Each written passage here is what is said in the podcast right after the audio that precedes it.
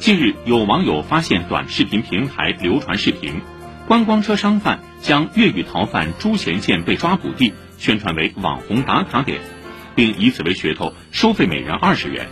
有网友评论：这种方法赚钱无下限。北京青年报说，商贩利用人们的猎奇心理，借机待客赚钱，这种行为是在给逃犯做形象包装，与社会主流价值观相悖。突破法律和道德底线，应当依法取缔。同时，也暴露出短视频平台的管理疏漏。此类炒作越狱逃犯抓捕地的违法视频，为何能够轻易通过内容审核，在平台上流传扩散？需要引起平台管理者的反思。